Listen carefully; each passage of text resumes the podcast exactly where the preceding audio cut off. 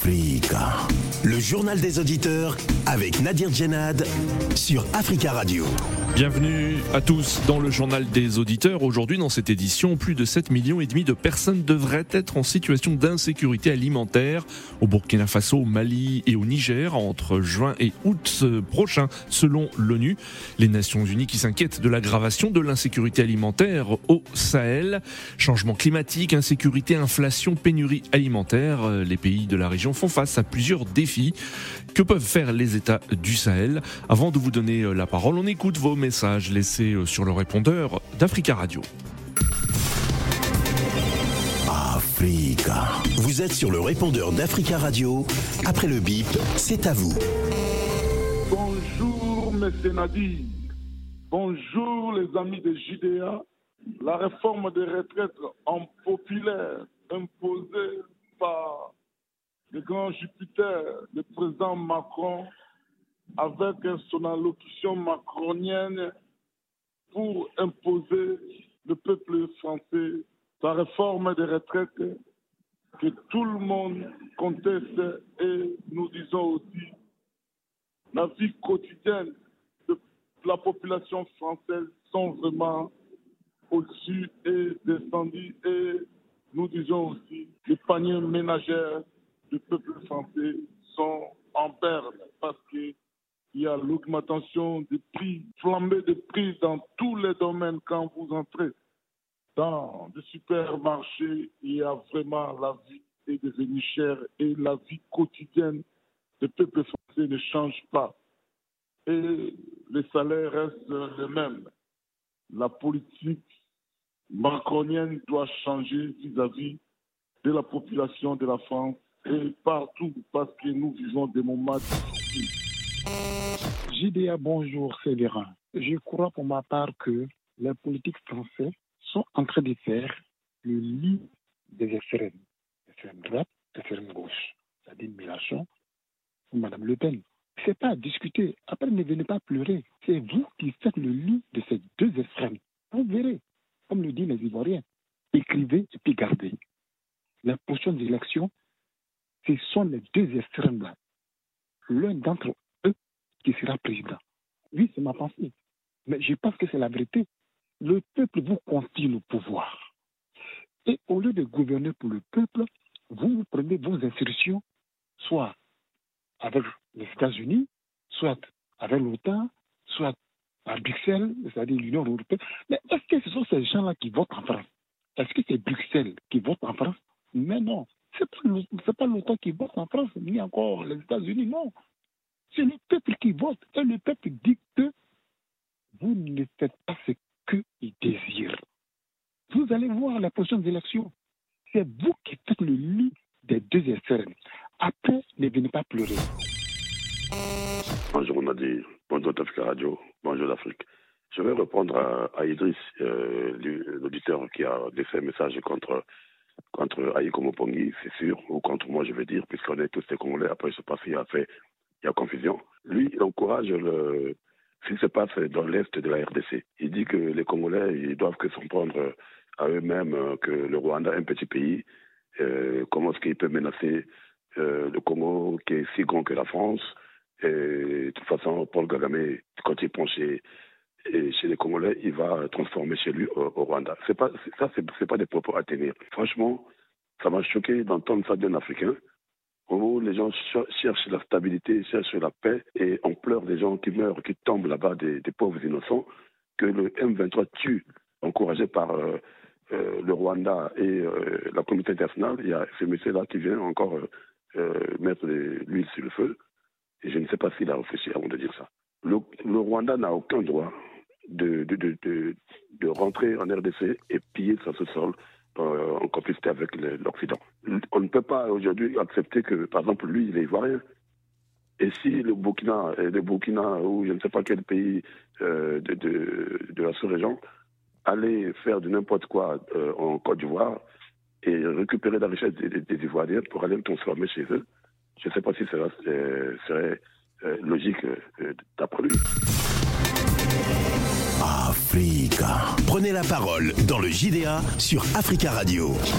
Merci pour ces messages. Vous pouvez intervenir en direct dans le journal des auditeurs en nous appelant au 33 1 55 07 58 00. Plus de 7 millions et demi de personnes devraient être en situation d'insécurité alimentaire dans plusieurs pays du Sahel, dont le Burkina Faso, le Mali et le Niger, entre juin et août 2023, selon des prévisions de l'ONU. Les Nations Unies qui s'inquiètent en effet de l'aggravation de l'insécurité alimentaire au Sahel. Cette crise alimentaire frappe le Sahel a été aggravée euh, par les pénuries de blé et d'engrais entraînées par le conflit en Ukraine, mais aussi l'insécurité régionale et les conséquences toujours plus lourdes des euh, changements euh, climatiques. Changements climatiques, insécurité, inflation, pénuries alimentaires, les pays de la région font face à des multi, à des défis multidimensionnels, analysent les Nations Unies. Alors que peuvent faire ces États pour éviter l'aggravation de l'insécurité alimentaire? Nous attendons vos appels au 33 1 55 07 58 00. Mais avant de vous donner la parole, je vous propose d'écouter Abdoulaye Mohamedou. Il est secrétaire exécutif du comité permanent inter-État de lutte contre la sécheresse au Mali. Euh, il évoque justement les, euh, la situation d'insécurité alimentaire qui frappe plusieurs pays du Sahel. Depuis quelques années, euh, le Sahel connaît une crise euh, alimentaire qui est d'abord lié euh, à des facteurs structurels qui sont la question du, du, changement climatique. Comme vous savez, euh, c'est une région qui est sujette à des déficits climatiques aussi récurrents. Vous avez également un autre facteur structurel qui est l'accroissement démographique qui fait que les efforts de production sont plus ou moins annulés. Mais vous avez également ces dernières années des facteurs aggravants, notamment l'insécurité euh, civile qui affecte un certain nombre de régions, notamment le bassin du lac Tchad, la zone des trois frontières euh, au Sahel.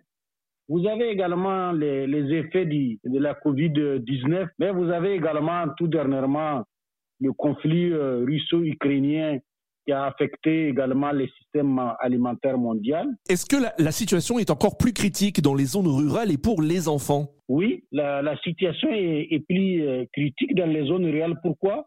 Parce que d'abord, structurellement, ce sont celles qui sont affectées par euh, les changements climatiques. la pauvreté, comme on le dit souvent, a un visage rural euh, dans nos pays.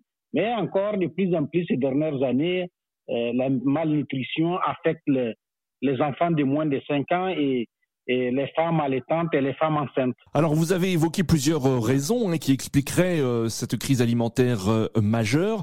Est-ce que c'est lié également à l'implantation de groupes armés djihadistes dans plusieurs pays du Sahel? Absolument. Prenez les, pasteurs. en général, les, les, régions transfrontalières où se sont implantés les, les groupes armés sont également les zones euh, de, de, pâturage. Et, du coup, aujourd'hui, euh, les éleveurs sont, sont obligés de, euh, de, renoncer à, aller dans ces, dans ces zones sous occupation des, groupes armés. Mais plus grave, même dans certains pays, les, les, États ont empêché la, transhumance transfrontalière. Donc, comme souvent on le dit, cette crise d'insécurité s'alimente aussi de, la crise du pastoralisme et vice-versa. Est-ce qu'il y a selon vous une mobilisation euh, euh, suffisante des États et organismes concernés pour éviter que la crise alimentaire majeure que connaissent ces régions s'aggrave? La référence, c'est l'année dernière, il y a eu euh, une importante mobilisation, environ 70% des annonces qui ont été faites ont été effectivement mobilisées en, en faveur des, des populations jusqu'à 90% pour euh, euh, certains pays.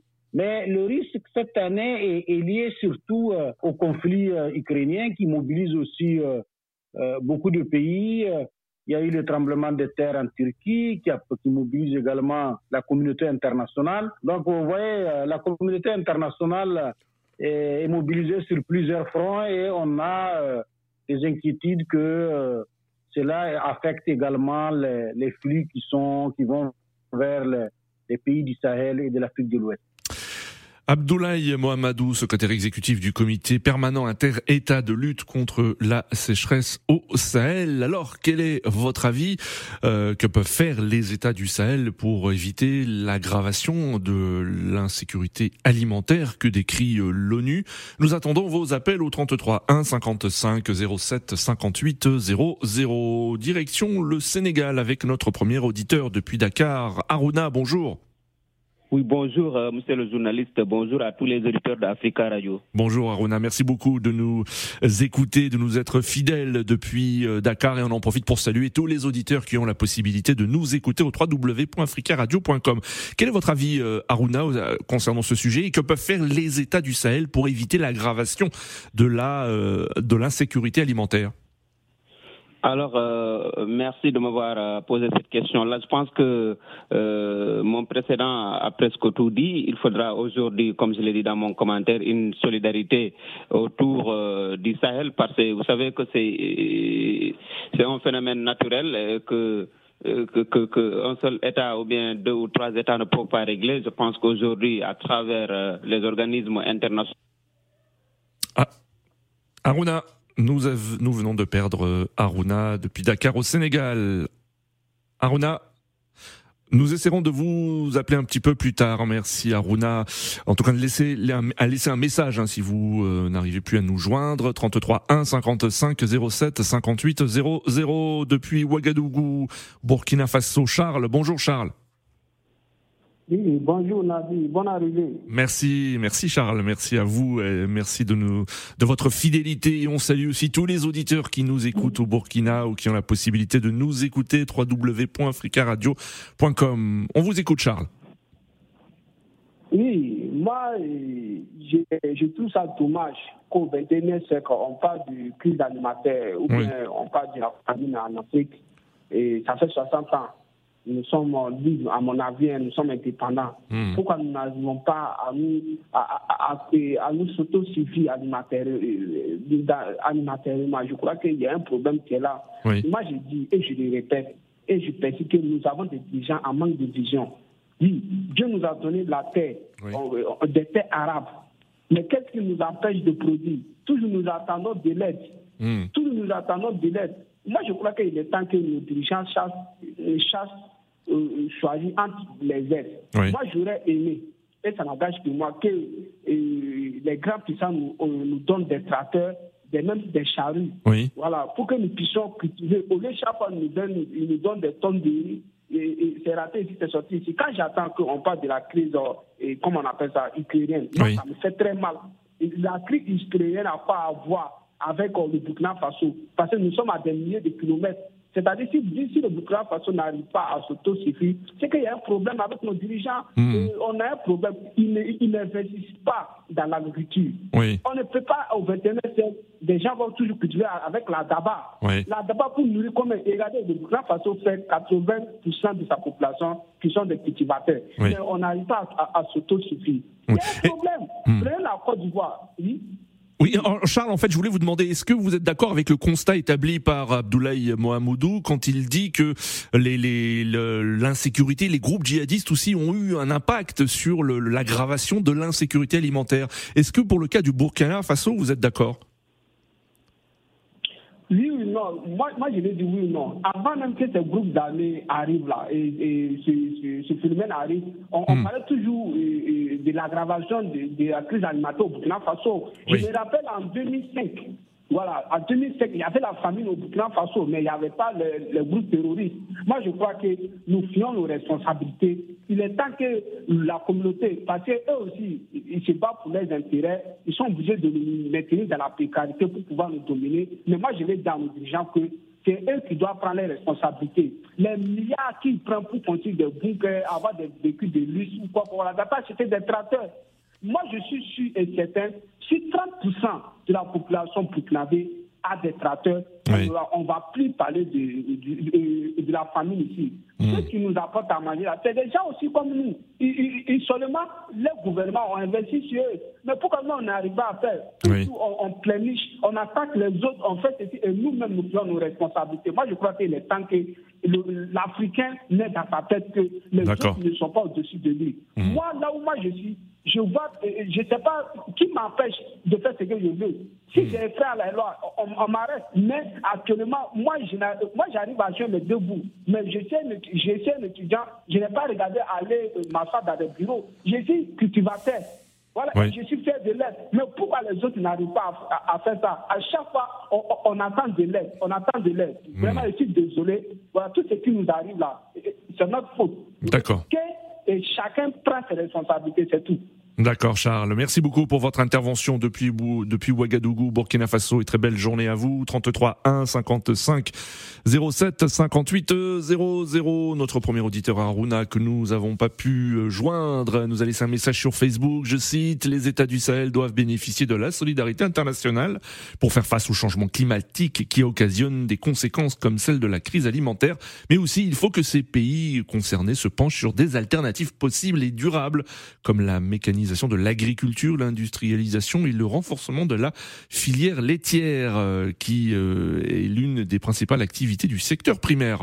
Voilà pour ce message d'Aruna depuis Dakar au Sénégal. Alors êtes-vous d'accord? Nous restons sur le continent africain, euh, au Tchad, à N'Djamena, où nous avons en ligne Monsieur Jimangar. Bonjour. Bonjour la Radio Africa et bonjour à tous les fidèles auditeurs. Merci Monsieur Jimangar de nous être fidèles aussi, de nous écouter, de nous appeler depuis N'Djamena. On salue tous les auditeurs tchadiens qui ont la possibilité de nous écouter www.africaradio.com. On vous écoute. Euh, moi, je dirais tout simplement que l'Afrique a de la potentialité. L'Afrique est capable de, de, surmonter tous ces problèmes. Oui. Mais ce qui pose, euh, ce qui fait difficulté aujourd'hui, euh, c'est la volonté de ceux qui nous dirigent, c'est la volonté de ceux qui gouvernent, de mhm. chaque président dans chaque pays africain.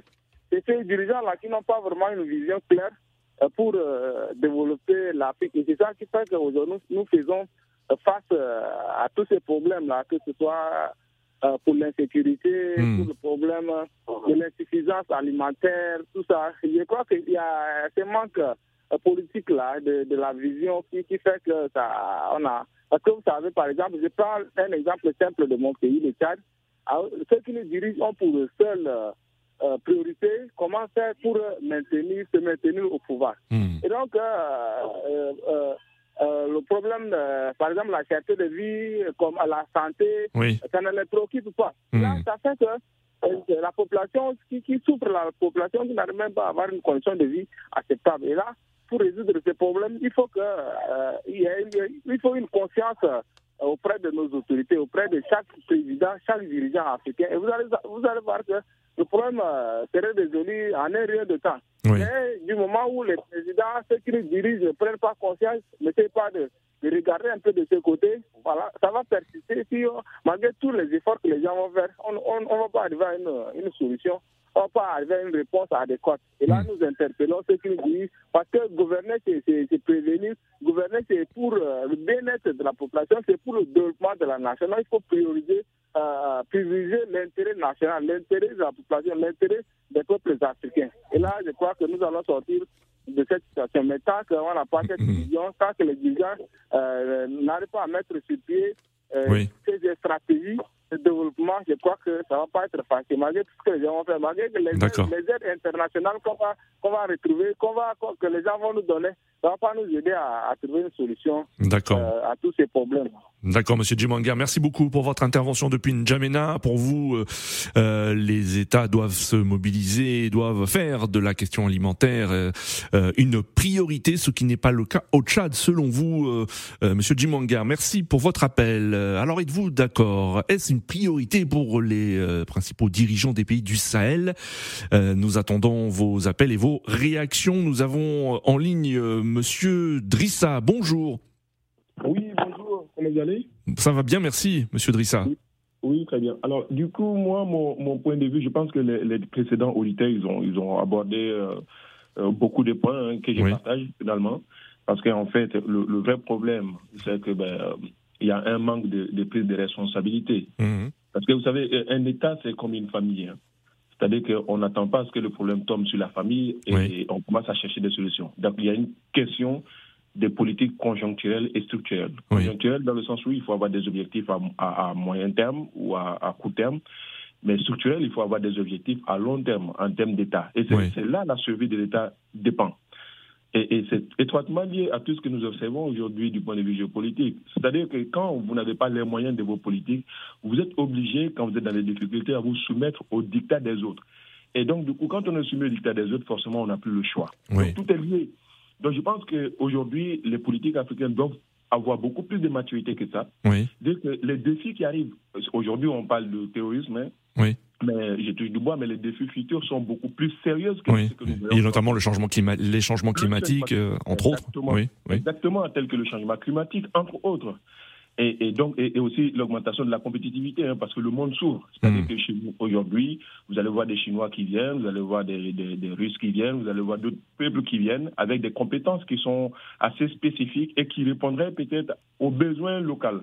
Oui. Et donc, du coup, il faut, il faut, il faut regarder tout ça et essayer de construire son modèle, on va dire, entre guillemets, éducatif en fonction, parce que tout part de là. Aujourd'hui, quand on regarde dans nos pays, combien d'ingénieurs, par exemple, agronomes nous formons hmm. Alors qu'on parle toujours, et ça fait des années des années qu'on parle de ce défi alimentaire. C'est-à-dire aucun effort, même du, ne serait-ce que du point de vue de la formation, c'est pas acquis. Je ne parle même pas des moyens de production. Hmm. Et ça, c'est une chose. Et deuxième des choses, il faudrait réorganiser en fait nos besoins. Ça veut dire quoi?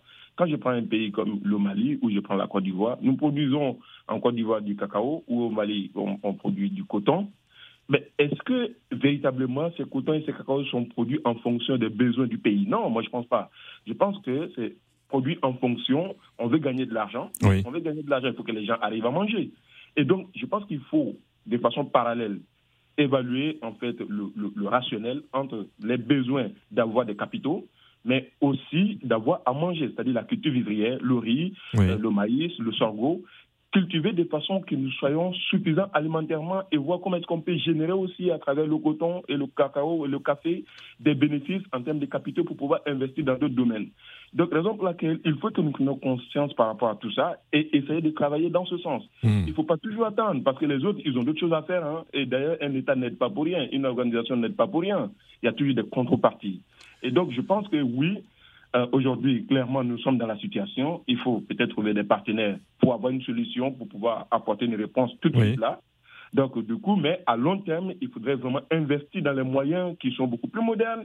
Il faudrait investir dans l'éducation pour former des gens de qualité qui sont capables de prédire et investir en fait dans l'agriculture et capables d'assumer les responsabilités. Et ça, c'est à tous les niveaux. Hein. Hmm. Il y a l'agriculture, mais il y a aussi la santé. Les défis de santé, c'est énorme. Euh, la Covid, ça a été un exemple devant nous. Hein. Hmm. Et il a fallu qu'on attende les vaccins venant des autres. Et ça, c'est pareil pour Ebola, pour autre chose. Je pense que les défis sont partout. Et il faut que nos, nos responsables prennent les responsabilités entièrement et soient conscients des défis qui nous attendent et investissent dans ce sens. Merci beaucoup. Merci beaucoup, Monsieur Drissin, pour votre euh, intervention et analyse. Très belle journée à vous. 33 1, merci. 33 1 55 07 58 00. Êtes-vous d'accord? Nous attendons vos appels. Il reste quelques minutes. Nous avons en ligne Monsieur Diaby. Bonjour. Bonjour, Monsieur Diaby. Je longtemps, juste une minute. Je vais dire vraiment que l'ONI. Oui. La rapport, vont sortir qu'en Mali, Niger, Burkina, il y aura de faim. Mais où il y a de faim, c'est à la région Kidal. C'est un seul région au Mali. Un seul. Je peux vous jurer aujourd'hui, c'est un seul région, c'est le Kidal, où ça trouve les MISMA, où ça trouve l'ONI. Mm. On veut que vraiment, mais c'est dire, on savait ça il y a longtemps qu'ils vont sortir ça. On nous, tout ce qu'on demande de l'ONI, mm. de plier leurs bagages, qu'on nous, on peut travailler. Tout ce qu'on demande. D'accord. Voilà. D'accord, monsieur. Merci, monsieur Diaby, pour votre intervention. Hein, et vous mettez en doute hein, euh, la, la, la, la, fiabilité des analyses des Nations Unies. Très belle journée à vous. 33 1 55 07 58 00. Monsieur Sanogo en ligne. Bonjour. Allô? Bonjour, monsieur Nadi. Bonjour, monsieur Sanogo. Oui, bonjour. Bienvenue, on vous écoute. Moi, le problème, oui, pour moi, euh, le problème du défi alimentaire euh, dans la région du Sahel, c'est un problème qui ne doit pas juste seulement se situer sur euh, le papier, c'est-à-dire sur le plan politique. Mhm. Il faudrait que les différents pays du Sahel se mettent ensemble, étudient, comme vient de le dire l'autre précédent, je sais pas si c'est Idrissa ou... Euh, Idrissa, oui. Idrissa, que j'ai bien suivi son analyse, qui était tellement parfait. En fait, j'aurais pas grand-chose à ajouter. C'est-à-dire qu'il faudrait que ces différents pays essaient de s'unir mhm. et trouver une politique commune, euh, que ce soit au niveau de l'agriculture, que ce soit au niveau de, de la santé, de l'éducation, afin que nous, africains, nous puissions sortir de cette dépendance alimentaire qui est, voilà, c'est-à-dire on est toujours euh, rattaché à l'Europe comme si euh, on n'était pas prêt à prendre nos responsabilités en main. Les dirigeants quand même doivent quand même orienter leur politique euh, sur ces différents domaines que d'acheter des armes ou de passer à autre chose. En fait, la politique est fait, comme vient de le dire, ça est fait pour aider la population. On, on, essaie de cibler réellement les besoins de ma population et en fonction de ça, on essaie de former. Faut pas former un ingénieur euh, en comment dire astrophysicien. Pendant ce temps, on n'en a pas besoin en Afrique. Hum, hum. Moi, je crois que je préfère former un ingénieur Agronome, par exemple. oui. ouais, agronome, truc, ou un ingénieur, ou un docteur, euh, voilà, hmm. ou des trucs euh, dont on a réellement besoin. Aujourd'hui, on nous apporte des, filières comme euh, les NTIC, je peux comprendre, oui, parce que le monde évolue, on ne peut pas travailler sans ça, mais il y a des filières qui existent aujourd'hui dans nos différents pays dont on n'a pas besoin. Je crois que l'Afrique l'Afrique, surtout l'Afrique, l'Afrique subsaharienne et l'Afrique du Nord, doivent quand même se mettre ensemble et c'est de travailler sur le plan de l'agriculture, de la santé, afin que l'Afrique ne puisse plus être dépendante de l'Europe. Regardez un peu la guerre euh, russo-ukrainienne. Hmm. C'est comme si tout le monde entier dépendait de ces deux pays. Oui, oui. lorsque j'entends parler la presse, c'est comme si nous tous on dépendait de ce seul pays. Oui. Ce qui veut dire que c'est ces deux pays qui nourrissent tout le monde entier. c'est quasiment impossible. C'est des choses qui ne doivent même pas se dire. D'accord. Que nos dirigeants comprennent qu'ils doivent se mettre euh, autour d'une table et trouver des solutions. Et trouver des solutions. Vous appelez à l'union, Monsieur Sanogo. Merci beaucoup pour votre intervention. Nous arrivons à la fin de, de ce journal des auditeurs. Merci à tous pour vos appels. Continuez à laisser des messages sur le répondeur d'Africa Radio concernant ce sujet, des messages que nous diffuserons demain. Et vous pouvez revenir sur euh, cette question demain dans le journal des auditeurs Libre Antenne. Rendez-vous donc demain, vendredi, pour un nouveau JDA. À demain.